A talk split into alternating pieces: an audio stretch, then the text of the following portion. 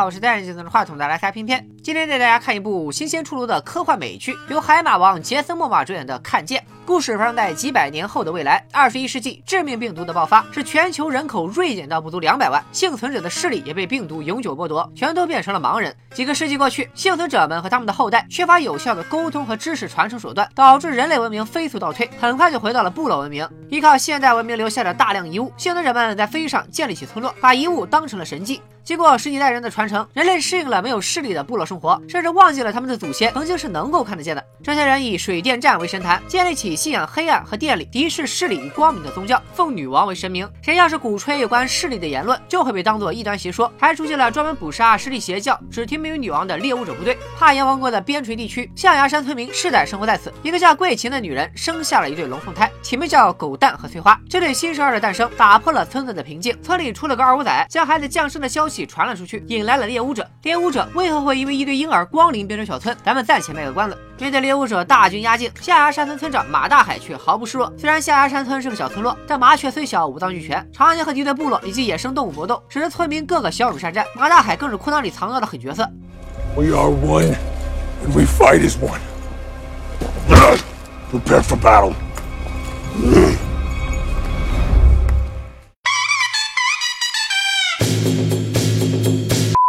但他们失去了视力，另外四感却大幅加强，甚至有人觉醒了第六感，能够隔空读取别人的想法。他们根据特长各司其职，有擅长吊威亚的杀戮之神，有灵活矫健的舞动杀手，有嗅觉灵敏的斥候嗅者，还有舞蹈天赋满格的巨魔战将。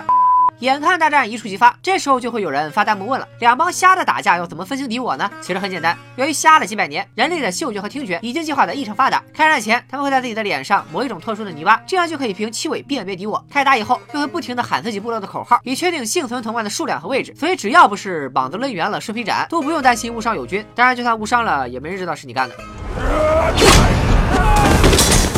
搞日的自己人。经过一番激战，猎物者的前锋被打退，但猎物者有马有狗，人多势众，大海只好退回村里。倾盆大雨从天而降，暂时阻挡了猎物者的进军。可一旦雨停，出现在村口的将是蜂拥而至的猎物者大军。可村子只有村口一条路，背后就是万丈深渊，他们还能从哪去呢？这时，村里的巫医黑婶爆出一个惊天大秘密：其实，在村后有一座横跨悬崖的吊桥。这对村民而言，简直是天方夜谭。这桥怎么能是天上掉下来的吧？肯定是有人造出来的。但一群盲人怎么可能造出这么长的桥呢？现在只能死马当活马医。大海带领全村老少来到悬崖边，果然发现了一座吊桥。正所谓。盲人过桥，不是摸黑胜似摸黑。在损失了部分人手后，大部队成功渡过悬崖，泄密的二五仔也趁乱混在其中。马大海斩断绳桥，将猎物者困在了悬崖的另一边。女王得知孩子顺利逃生，命令猎物者全力追捕孩子，找不到孩子就不要回来。他无视水电站每况愈下的紧急状态，还处死胆敢进言的忠臣，继续统治着愚昧的信徒。We We are are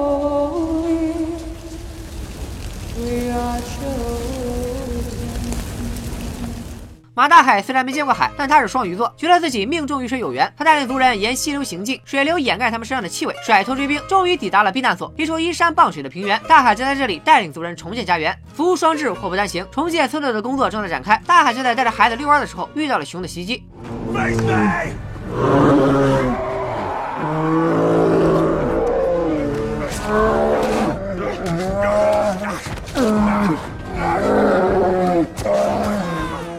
海既不是俄罗斯人，也不是荒原猎人，怎么可能打得过熊呢？眼看着大海命悬一线，一个神秘游侠接着赶到，射杀了棕熊。来者不是别人，正是狗蛋和翠花的生父老王。老王天赋异禀，在这个全盲的世界，他居然拥有视力。据说他不久之前杀了女王的妹妹，现在又满世界乱跑，传播势力邪教的思想。女王之所以这么执着于抓住老王，却并不是为了给妹妹报仇，而是看中了老王的势力。她处心积虑的想把老王抓回去，让他做个没得感情的播种机器，他们生下的孩子就会成为新世界的神，却不想被贵琴捷足先登。几个月前，老王带着贵琴来到了象牙山村，把贵琴托付给了村张马大海和巫医黑婶后，老王便独自离开。马大海打了半辈子光棍，对贵琴一见钟情，不对，呃，看不见，可能是一听钟情，一闻钟情，或者是一摸钟情。爱情使人盲目，哪怕贵秦是个孕妇，马大海也义无反顾，绝对勇敢接盘。猎物者们对老王无可奈何，只好改变策略，追捕他的孩子，企图让他空前绝后，这才有了开头猎物者围村的一幕。原来吊桥其实是老王搭建的，避难所也是他找到的。老王还提前抵达避难所，凭借一己之力杀光了周边有威胁的所有动物，为自己的孩子提供安全的生长环境。但老王肩负革命大业，屁股后边还有大批追兵，无暇顾及儿女私情，不不得已再次离开。临走前留给大海一把钥匙，他把一个箱子藏在避难所附近的瀑布底下，等到孩子们十二岁时再打开它，他们将利用箱子里的东西开创一个更好的时代。老王和大海的会面都被不远处的二五仔听在了耳朵里。这二五仔为啥锲而不舍，要做些损人不利己的事呢？原来当年大海为了稳固自己在村子里的地位，将反对者的领袖活活烧死，其中就有二五仔的妈妈。杀母之仇不共戴天，他岂能轻易放弃？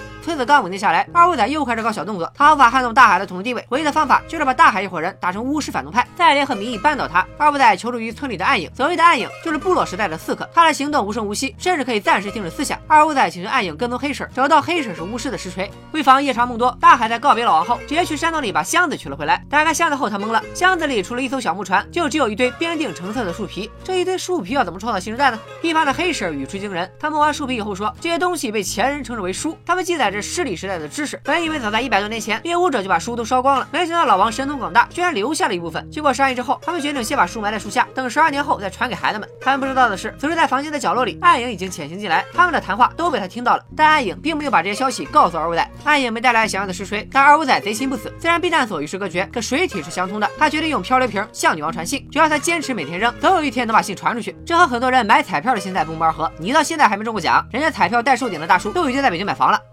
我反正是想不通，大海是怎么把孩子拥有势力的事情瞒住的。反正就这么瞒了十二年。狗蛋和翠花主要成长，继承了老王的势力。眼看着约定的日期临近，大海两口子却决定维持现状，将真相彻底掩埋。但黑婶是个谨记自己的使命。狗蛋和翠花十二岁生日当天，黑婶给他们准备了一份生日礼物，没错，就是五三高考和王后雄宝典。孩子们哪里见过这种反人类书籍，还没从震惊中缓过神来，黑婶又告诉他们关于身世的真相。尽管大海心里不是滋味，他一直对孩子们视如己出，谁都不知道孩子们接触到知识后会发生什么事。但事已至此，在黑婶的劝说下，大海决定遵守与老王的约定。转眼又过去了五年。猎物者首领秃头强返回水雷站述职，经过十七年昼夜不分的追捕，他的头发也掉光了，胡子也花白了，还带回足足一百车的战利品。不看辛劳也看苦劳，不看苦劳也看疲劳吧。但女王不吃这套，秃头强没带回老王，女王最后的仁慈就是让他找个没人的地方自行了断，保我作为战士的尊严。刀架在脖子上，就在秃头强即将自尽之时，女王接到了一封信，写这封信的不是别人，正是二五仔。念念不忘必有回响，二五仔扔出去的漂流瓶还真就被人捡到了。这下秃头强又有了用武之地，立刻带队快马加鞭赶往避难所。此时狗蛋和翠花也成长为十七岁的青年，狗蛋沉稳内向，翠花活泼好动。他们从书中学习了大量的知识，掌握了大量超出当时时代的技术，两人的心态不可避免的有些膨胀。二五仔也没闲着，这十七年来，他暗中拉拢了一部分村民，还和自己的姑妈乱伦，生下了畸形儿。村里的人却把这个畸形儿当做神的旨意。象牙山村这十七年来从未与外界交流，他们迫切需要新鲜血液的加入，但村落间的公开交流势必会引起猎物者的注意，他们只能通过参与盛会的方式和外界交流。所谓的盛会可以理解为不同部落间的交流会，部落间可以在这里交流货物，或者吸引新鲜血液的加入。事不宜迟，第二天大海亲自带队启程前往盛会。尽管大海再三叮嘱他们老实在家待着，但狗蛋和翠花还是悄悄跟在大部队后面。这是他们第一次见识外面的世界。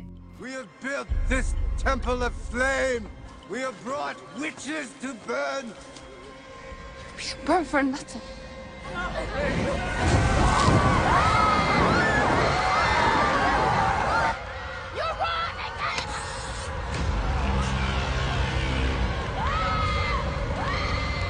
狗蛋找了个没人的地方想静静，翠花却沉迷于丰富多彩的文艺活动。就在翠花愣神的时候，狗蛋被奴隶贩子拐走了。等到第二天才发现哥哥狗蛋丢了，他赶紧向马大海求助。情况紧急，来不及组织其他战士，大海带着桂琴、黑手和翠花三人，顺着狗蛋留下的记号，来到了一处城市废墟。大海对奴隶贩子的手段了如指掌，因为他本来就是奴隶贩子的儿子。在父亲的影响下，大海学会了各种折磨奴隶的手段。自从有了狗蛋和翠花，他就将过去残暴的自己深埋。现在为了救出儿子，只有再次化身修罗。马大海凭借对奴隶贩子的了解，悄悄摸到了他们的据点，屠杀即将上演。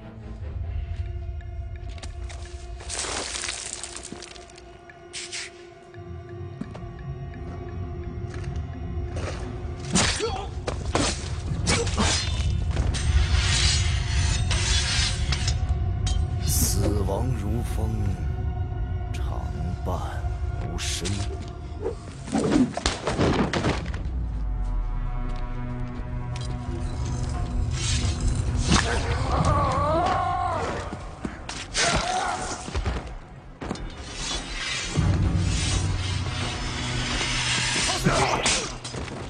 会事件给这两位自傲的年轻人上了一课，他们深刻认识到了人分三六九等，肉有五花三层，没有鱼王虾蟹，哪有花花世界？外界的凶残使他们感到恐惧，但为了完成使命，他们必须当继往开来的引路人，带领乡亲们走进新时代。狗蛋和翠花陷入迷茫，但运气不总站在他们一方。经过十几年的兜兜转转，猎物者终于还是找上门了。